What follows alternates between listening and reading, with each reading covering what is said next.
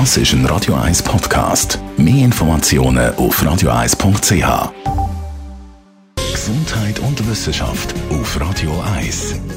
Liebe Eltern mit jungem Nachwuchs, Sie wollen wissen, auf welcher sozialen Medienplattform die Jungen am meisten sind. Ich kann es Ihnen sagen. Im Rahmen von einer Studie hat man in Amerika über 20.000 Leute im Alter zwischen 13 und 34 gefragt, wo sie dann so am meisten sind in Bezug auf die sozialen Medienplattformen Twitter, YouTube, TikTok und, und, und. Und klare Nummer eins unter den sozialen Netzwerken ist Instagram.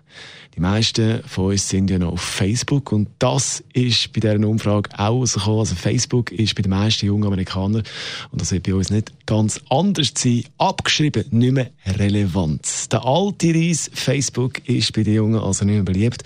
Aber es ist nicht so, dass sich jetzt Facebook wegen dem muss Sorgen machen weil Instagram gehört ja Facebook. Die schauen schon, dass der Kohle weiter reinkommt.